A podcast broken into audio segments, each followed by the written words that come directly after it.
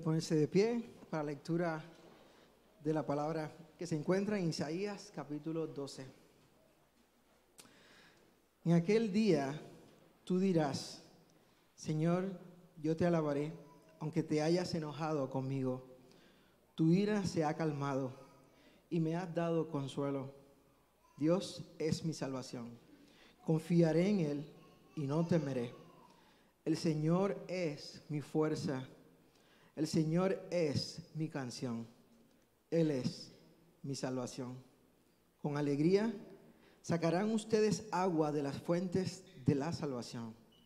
En aquel día se dirá, alaben al Señor, invoquen su nombre, den a conocer entre los pueblos sus obras, proclamen la grandeza de su nombre, canten salmos al Señor, porque ha hecho maravillas. Que esto se dé a conocer en toda la tierra. Canta y grita de alegría. Habiten, habitantes de Sión, realmente es grande en medio de ti el Santo de Israel. Esta es la palabra de Dios. Buenos días, mis hermanos y hermanas de la travesía y todas aquellas personas que nos visitan en esta mañana. Mi nombre es Yamir Alejandro y por la gracia de Dios tengo el privilegio de ser pastor de esta iglesia. Y hoy estoy más feliz de lo usual porque llevo seis meses guardándome esta camisa para hoy, para combinar con las velas de Adviento. ¿eh? No, es, no es coincidencia. me la compré hace, no, en febrero creo que me la compré. Eh, así que estoy bien, bien, bien feliz este, en esta mañana. Comenzamos una nueva serie de sermones, como bien decía Juni, eh, cánticos de esperanza o canciones de esperanza. En nuestra humanidad frágil a nosotros nos cuesta confiar en el cuidado de Dios y especialmente en tiempos adversos. Y quisiera invitarles esta mañana a que viajemos en tiempo y espacio al tiempo de Isaías. Allí encontramos una canción que acabamos de leer, pero todas las canciones tienen una historia. Y yo quisiera contarles esta historia antes de que consideráramos la canción, la canción que tenemos frente a nosotros. Las canciones nos ayudan a expresar emociones muy profundas. Como ustedes saben, a mí me encanta cantar y hay muchas cosas que se dicen mejor cantando cumpleaños feliz, feliz aniversario, cuando Argentina gana eh, eh, eh, el que empieza la gente, oh, eh, oh, eh, oh, eh, hay muchas maneras cantando de expresar la alegría y también la tristeza para los que iban a México. Cantamos cuando nos enamoramos, entra en mi vida, yo te lo ruego. Y sentimos toda esa gama de emociones, nos sentimos en el cielo y cantamos cuando también enfrentamos el desamor. La gran Paquita nos decía, rata inmunda, animal rastrero, escoria de la vida, defecio mal hecho. Eh, hay canciones para todo tipo de ocasión y son muy apropiadas las canciones para expresar las cosas que no podemos expresar, o el gozo o la tristeza, las emociones más profundas de nuestra alma. Las canciones nos ayudan a expresar esas emociones profundas. Son un regalo de Dios para que nosotros podamos hacer precisamente eso y son apropiadas también para cuando Dios hace algo que nos deja perplejos. La primera canción que encontramos en la Biblia sale de Adán. Cuando Dios toma una costilla, lo duerme, toma una costilla, forma una mujer y le dice, he aquí, Eva, o, he aquí, o, o, se la presenta, el Señor no le habla y Adán comienza, dice, oh, hueso de mis huesos, carne de mi carne será llamada varón, varona porque del varón fue tomada. Eso es una canción, búsquenlo en su Biblia y aparece con un formato diferente. Es poesía, es canción. Le acaban de presentar por primera vez a su compañera, la que va a ser la compañera de su vida, la canción de María, la hermana de, de, de de Moisés cuando son liberados de Egipto frente al mar rojo acaban de experimentar la liberación de la mano del Señor de aquellos que los oprimían, que quedaron bajo las aguas. Y María comienza a cantar una canción. Hecho a la mar los carros del faraón. Ah, usted sabe la canción de María, la canción de Ana, cuando una mujer que deseaba tener con todas sus ansias, deseaba tener un niño y no podía, y lloraba día y noche, y el Señor le concede tener a Samuel, quien se vuelve el profeta que unge a David y unge primero al rey Saúl.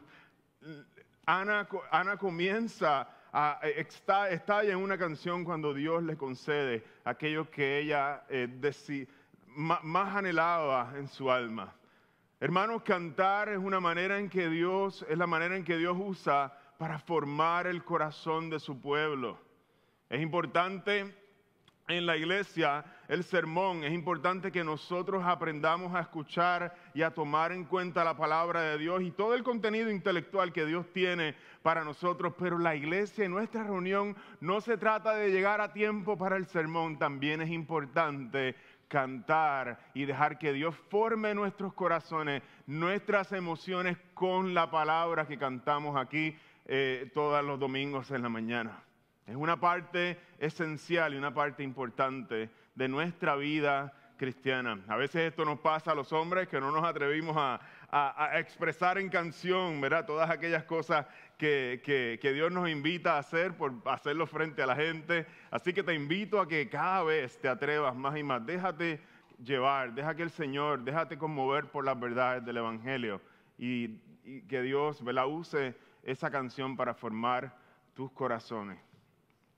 Es ahí donde nuestros labios le recuerdan a nuestra alma las verdades más hermosas y sublimes del Evangelio. Bendice alma mía al Señor y no te olvides de ninguno de tus beneficios.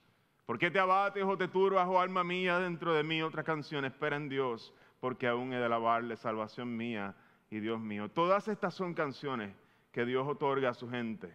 Dios regala canciones para el tiempo que es alegre, pero Dios también regala canciones para el tiempo donde se nos hace difícil confiar. Y de eso se trata esta serie de sermones de Adviento, canciones de esperanza. ¿Qué vamos a estar mirando en estos cuatro domingos donde nos vamos a estar reuniendo a través de, este, de esta serie? Vamos a estar mirando de cerca el momento que ha generado las canciones más hermosas de la historia humana, el nacimiento del Hijo de Dios. Miraremos cuatro canciones. La primera canción es la canción del profeta Isaías que acabamos de leer, cerca de 750 años antes de que Jesús naciera. Ya el profeta Isaías estaba cantando sobre su venida.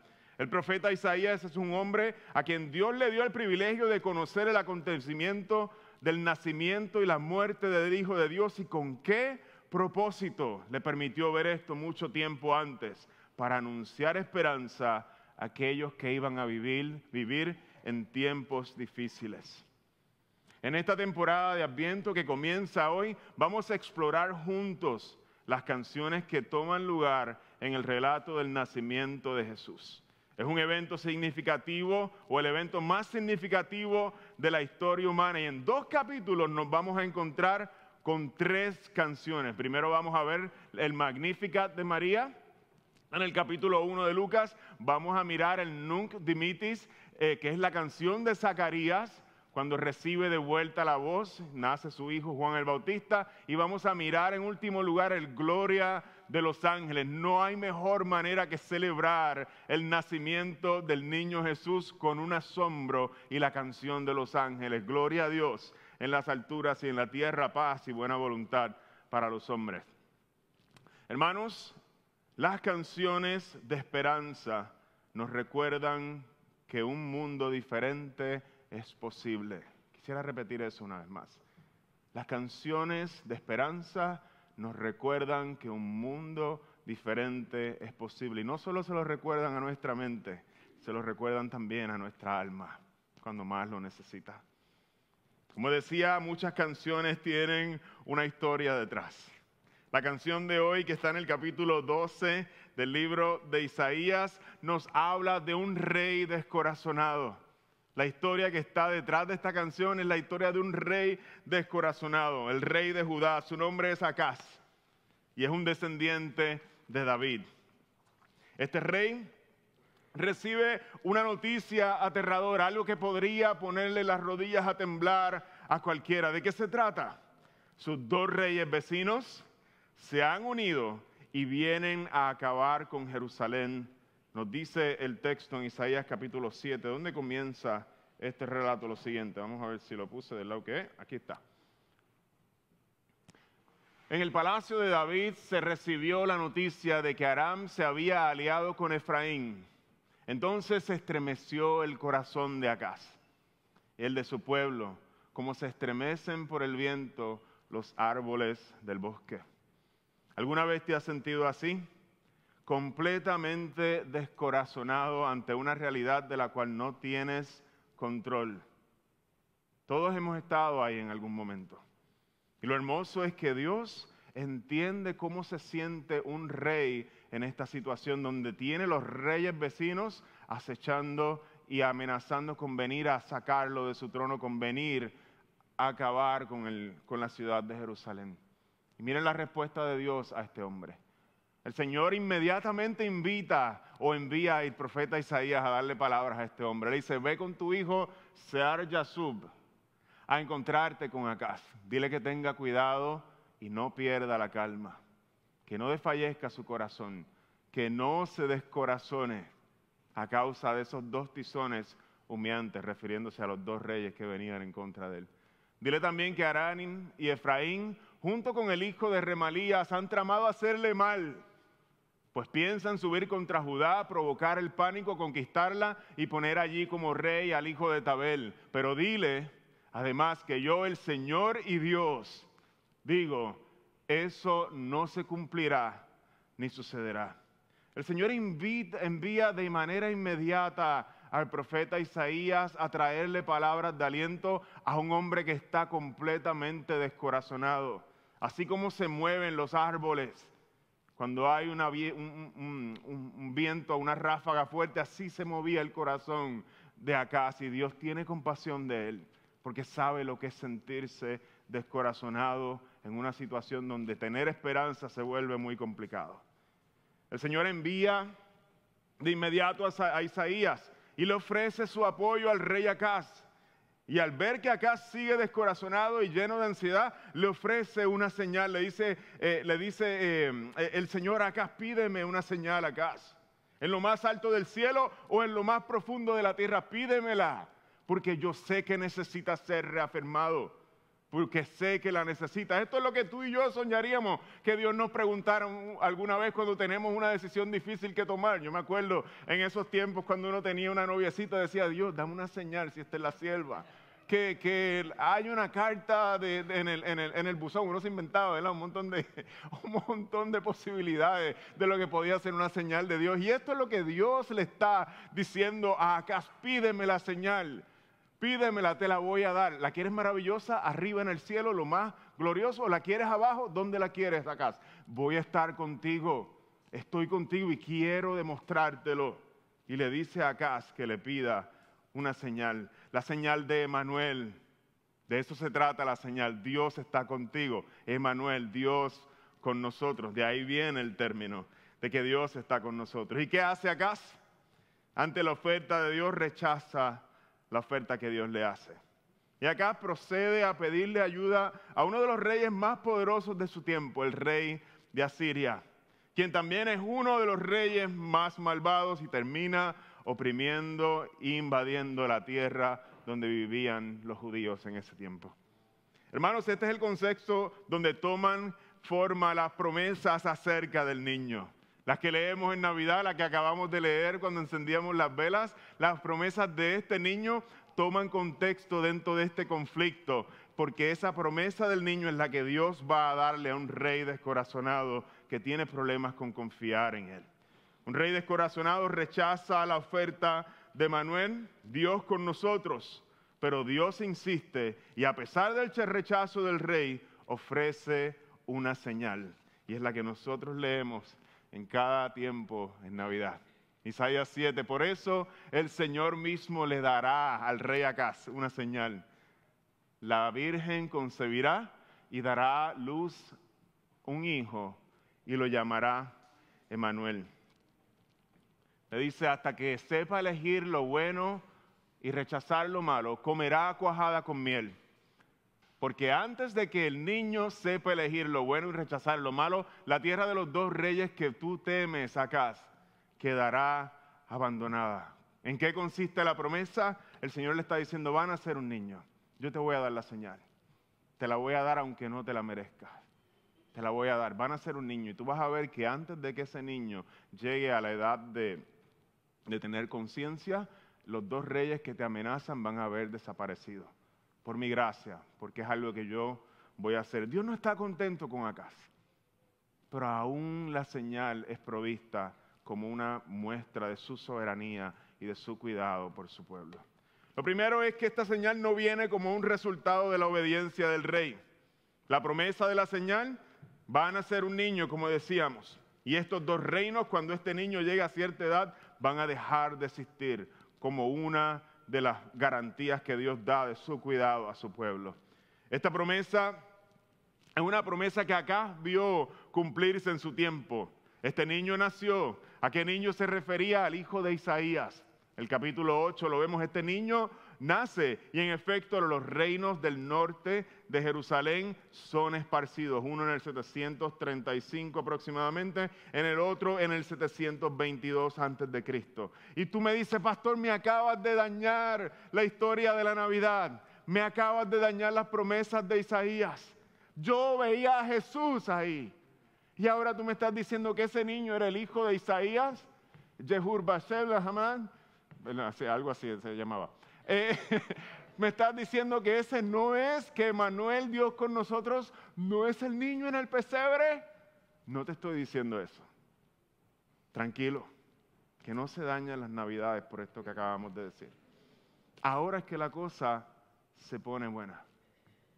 Cuando miramos la promesa con más detenimiento, comenzamos a descubrir que hay aspectos gloriosos de este niño que jamás se cumplieron en aquel niño que nació en el tiempo, que el hijo de Isaías jamás cumplió.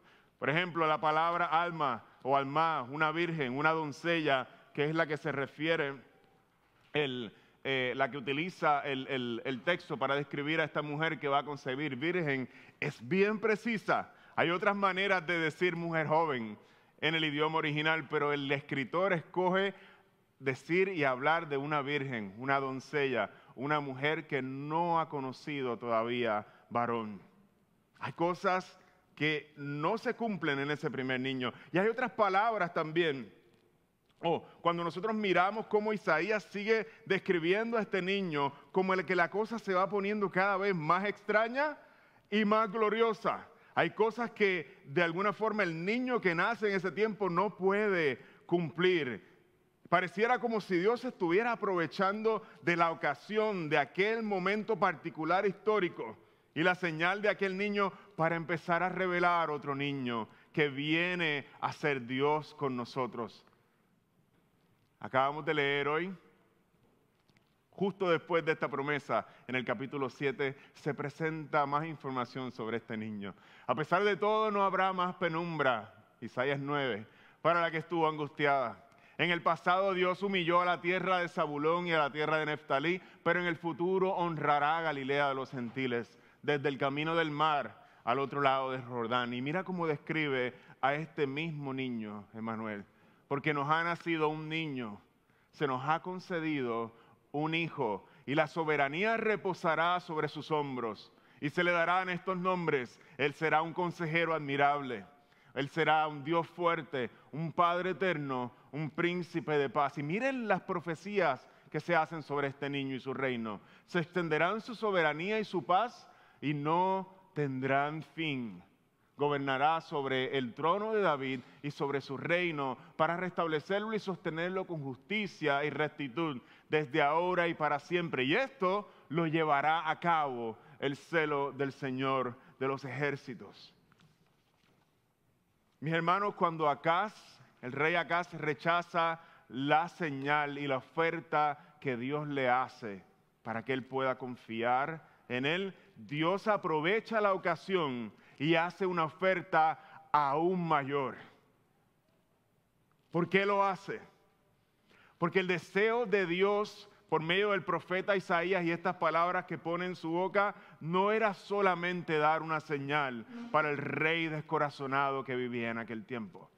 Dios aprovecha la ocasión y él desea no solamente que este rey se entere de que Dios tiene cuidado de su pueblo, sino que él, el Señor, el deseo de Dios es dar una señal para toda la humanidad para que todos los descorazonados como aquel rey, ante el dolor, ante la angustia, ante la miseria que se vive muchas veces en este mundo, tuviéramos una señal palpable, algún lugar a donde mirar de que Dios nunca nos ha abandonado en nuestras luchas, en nuestro dolor, que aunque todo parezca indicar lo contrario como vivía aquel rey en aquel tiempo, aunque el peligro nos asedie, o nos golpee el pecado, aunque la miseria nos toque de cerca, hay una señal palpable para todos los que confían en Dios y es que Él está con nosotros, Emanuel.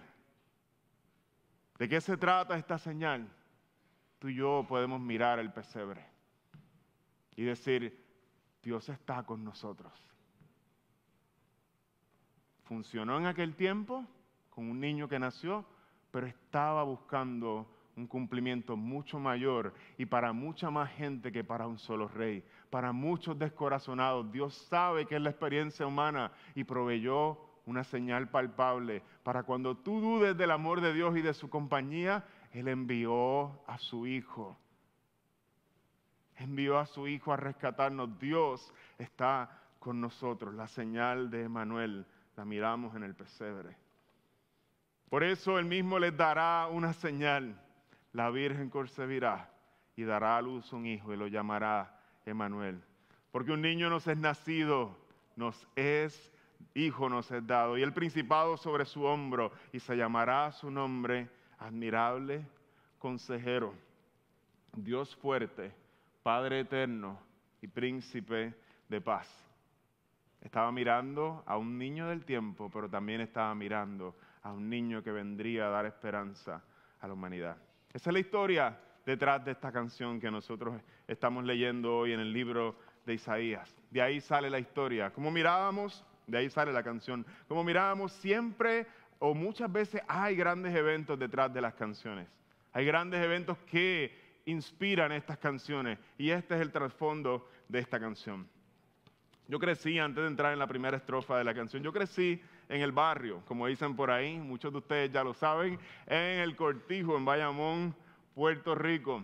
Yo decía que yo venía del cortijo y la gente me decía, no te metas con él. Y yo, nunca entendía eso. Yo decía, yo soy peligroso o algo así. Ese es el lugar donde yo crecí. Es un lugar, ¿verdad? Muy, muy particular allá. Y me acuerdo que una de las cosas que a mí me dolía profundamente, y mami, yo sé que está escuchando a través de, de, YouTube por allá, un saludo a mami, eh, eh, es que mami no me dejaba salir con mis panas de noche. Y a mí me molestaba. Yo tenía 16 años. Yo era completamente maduro. Y mami se empeñaba en arruinar mi vida social. Se empeñaba con todas sus fuerzas. No me dejaba salir con mis amigos de noche a janguear en, los carros de noche por ahí, ¿verdad? Con, por todos esos lares eh, eh, donde yo vivía. Y yo mirando hacia atrás, cuando uno es papá, yo doy gracias y puedo ver cómo el cuidado de Dios a través de mami Y ella aguantó todas mis, como le llamamos, las quejas, las perretas de uno y todas las quejas de uno, aguantó mi mamá y era el, amor de Dios cuidándome. Y lo puedo ver hoy, algo que no veía yo en ese tiempo. Luego de ser papá, yo digo, diantre, cuando me toque a mí y sean mis hijos los que quieran, los que quieran salir a esa hora o mis hijas.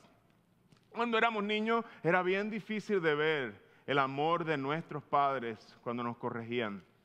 Ahora que somos adultos, vemos con mayor claridad que muchas cosas dolorosas, vemos que muchas cosas dolorosas que hicieron nuestros padres o que las percibimos como dolorosas, realmente eran cosas para nuestro bien.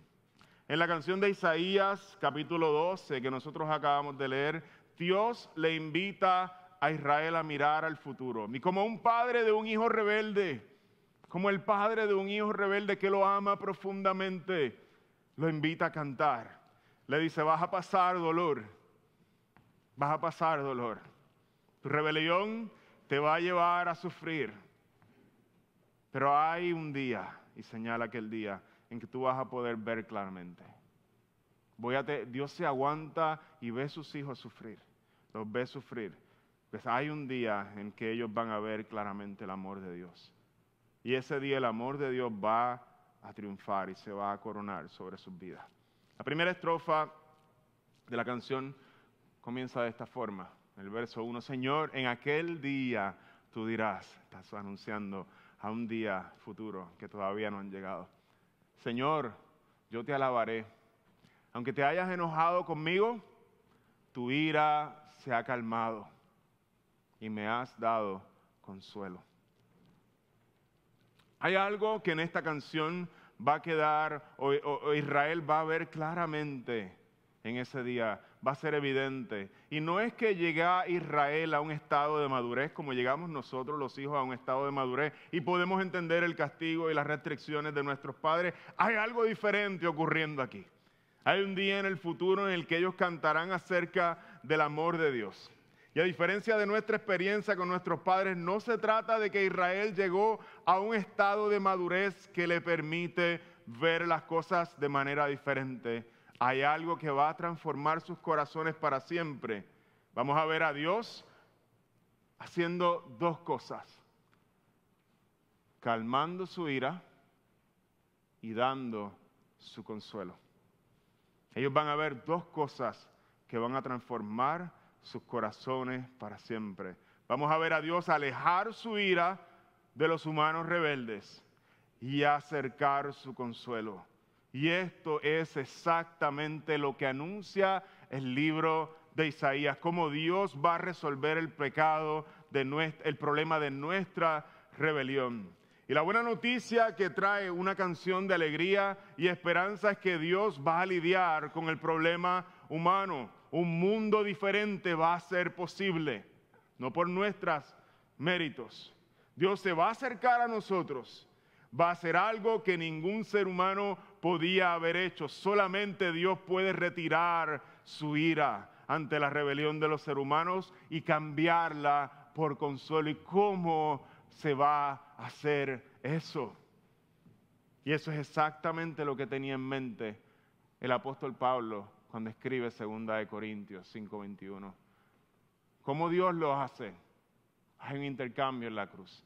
Al que no conoció pecado, por nosotros lo hizo pecado, para que nosotros fuésemos hechos justicia de Dios en él. La manera de Dios alejar su ira de nosotros, eh, hermanos y hermanas de la travesía, y si te, si te acuerdas de una sola cosa del mensaje, es esta.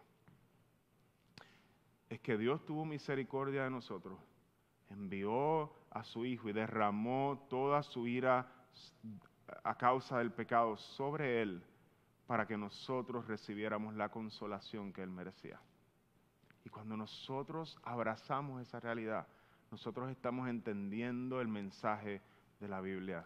Cada cosa que nosotros hacemos en el servicio, cada cosa, la Santa Cena, las canciones que cantamos, nosotros no hacemos nada nuevo sino anunciar lo que Dios ha hecho. Y esto es lo que transforma nuestros corazones. Dios aleja su ira de tu vida, ya no está enojado contigo. No está enojado contigo. Y trae su consuelo sobre ti. Y eso es lo que recuerda el primer verso de la canción de Isaías. Hay un día en el futuro en el que ellos van a cantar acerca del amor de Dios. No porque son maduros y ahora entienden a su papá, sino porque han visto cómo Dios quitó su ira de, sus, ellos, de sus corazones rebeldes y les trajo consuelo. En los próximos versos de esta canción dice, Dios explota, estalla el cantante, Dios es mi salvación después de recibir esa noticia. Confiaré en Él y ya no voy a temer como el rey. El Señor es mi fuerza, lo he descubierto, ahora lo veo claro. El Señor es mi canción, es mi alegría, Él es mi salvación. Con alegría sacarán ustedes agua de las fuentes de salvación.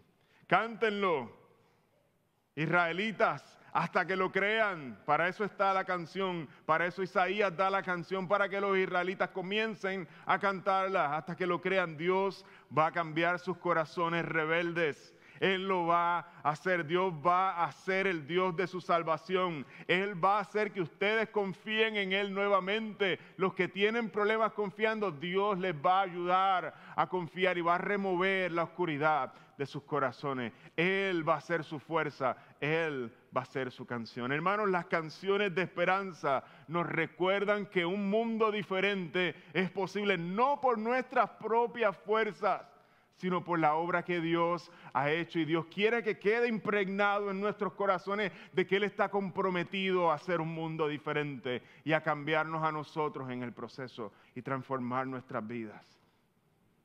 De eso se trata la primera estrofa de la canción de esperanza que Isaías les da. Les da una buena noticia, les dice, Él va a alejar su ira de ustedes y va a traer consuelo y eso va a tener repercusiones increíbles en su vida.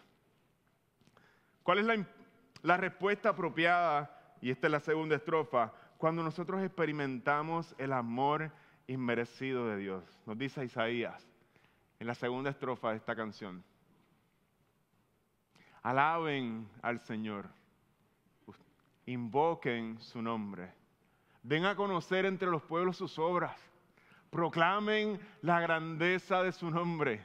Canten salmos al Señor, porque ha hecho maravillas. Que esto que ustedes han experimentado se dé a conocer en toda la tierra. Canta y grita de alegría, habitante de Sión. Realmente, y este es el motivo, en medio de ti, es grande en medio de ti el Santo de Israel. Dios se ha acercado a ti. Esto es un día futuro, para nosotros ya no es futuro, ya lo vimos como Dios se acercó a nosotros y nos dice, alaben, invoquen, den a conocer, proclamen cómo Dios se ha derramado y su maravilla se ha visto en medio nuestro, canten salmos al Señor, canta y grita de alegría, porque Dios se acerca a ti y va a remover tus pecados y te va a reconciliar con Él. No, no obstante, no está, está lleno de canciones el relato del nacimiento de Jesús, porque están viendo precisamente esto y no pueden contener sus corazones, comienzan a cantar y a gritar de alegría por lo que están viendo. Y tú y yo también tenemos la bendición de aún en medio de la aflicción saber que podemos cantar canciones de esperanza por la obra que Dios está comprometido a hacer entre nosotros y a cambiarnos. Muchos de ustedes tal vez se sienten desanimados en esta mañana. Algunos de ustedes están lidiando con situaciones familiares muy dolorosas. Algunos de ustedes están lidiando con situaciones de salud. El peso de la caída y del pecado en el mundo nos ha golpeado y nos ha fracturado de forma que ni siquiera estamos conscientes. Pero aún ahí, aún en ese lugar de oscuridad, Dios se acerca y nos regala su amor inmerecido y nos da una señal. Nos recuerda que Él está con nosotros. Nuestro servicio no tiene que ser un show, porque podemos ser gente real. Ustedes que son iglesia de la travesía tienen permiso a estar tristes en algunos momentos. Tienen permiso a sentir el dolor que se siente en la vida y eso no quita la esperanza que nosotros tenemos. Nos da permiso a ser reales a confesar nuestros pecados, a que cuando nos paremos aquí al frente no estamos brincando todo, a veces no tenemos ganas de brincar y aquí estamos, porque hemos conocido a un Dios que nos ama y sabemos que nuestros sentimientos nos reinan por encima de Él, que aunque nuestro corazón nos condene muchas veces, Dios, decía el apóstol Juan, es mayor que nuestro corazón y seguimos caminando y Él conoce todo. Nosotros podemos tener una fe y una esperanza que es más sólida que nuestras emociones que es más sólida que nuestros momentos más bajos, porque está anclada en el compromiso que Dios tiene de hacer un mundo diferente y de transformarnos a nosotros en el proceso y no en cómo nosotros nos sentimos. ¿Cuál es la respuesta apropiada cuando nosotros experimentamos el amor inmerecido de Dios? Es gritar, es anunciar. Aún en medio del dolor podemos gritar y anunciar lo que Él ha hecho aún cuando ni siquiera lo sintamos, podemos cantar el domingo en la mañana, cosas que se nos está haciendo difícil creer. ¿Por qué cantamos? al anunciar, porque creemos que se anuncia con el corazón, porque hay una profunda esperanza en ti en mí que nos lleva a ver de manera diferente el mundo, aún en medio de las aflicciones. Grande es en medio de ti el Santo de Israel. Otra manera de decirlo, Dios se ha acercado y vive con nosotros. Quisiera ir concluyendo este sermón. Me encanta. Oh, un pasaje no me salió aquí. Los voy a leer. En Hechos capítulo 16, versos 23 al 25, lo vamos a ver en la serie de Hechos cuando la retomemos. Dios, hablando de Pablo y Silas en la cárcel, mira lo que hacen cuando están en la cárcel, un momento muy oscuro de su vida. Después de darle muchos golpes, los echaron en la cárcel y ordenaron al carcelero que los custodiara con la mayor seguridad. Al recibir tal orden, este los metió en el calabozo interior, el lugar más oscuro, y les sujetó los pies en el cepo. A eso de la medianoche, cuando tú y yo estamos durmiendo, Pablo y Silas se pusieron a orar y en ese momento rompieron a cantar himnos a Dios. Y los otros presos los escuchaban. ¿Qué tenía Pablo y Silas que les daba el poder de cantar en el momento más oscuro de su vida. ¿Cómo se puede hacer eso en medio de la tristeza? Las canciones de esperanza que Dios nos regala nos recuerdan que un mundo diferente es posible aun cuando nosotros estamos sumidos en el momento más oscuro de nuestra vida. Mm-hmm.